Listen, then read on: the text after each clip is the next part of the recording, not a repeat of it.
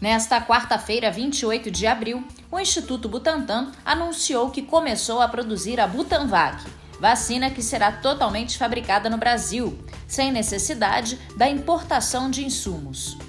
O plano da instituição é fabricar agora 1 milhão de doses nos próximos dias e 18 milhões até o fim de junho.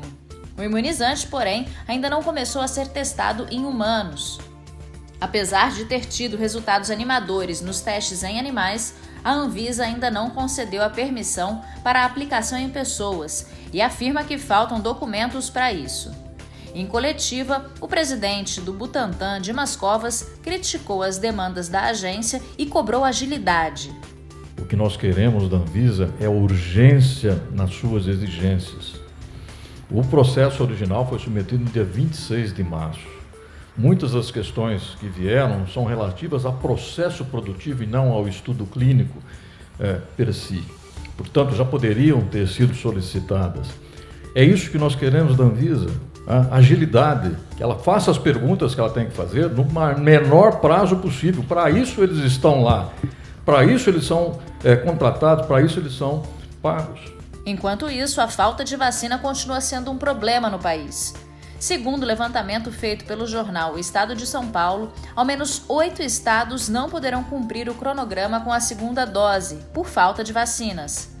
Curitiba, capital do Paraná, chegou a interromper sua campanha. Cerca de 223 mil pessoas que receberam a primeira dose da Coronavac estão com os cronogramas ameaçados por conta do fim dos estoques.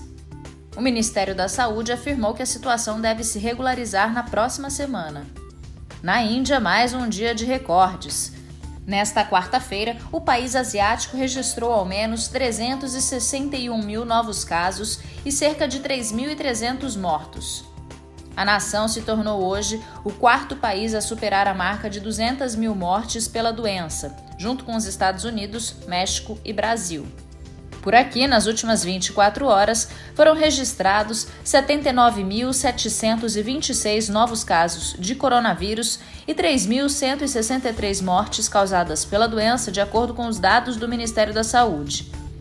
No total, o Brasil acumula agora 14.521.289 infectados, 398.185 mortos e 13 milhões 91 mil 714 recuperados.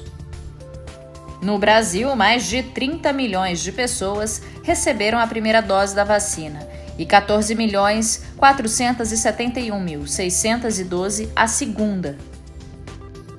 No mundo, 1 bilhão e 60 milhões de doses de vacina contra a Covid-19 já foram aplicadas.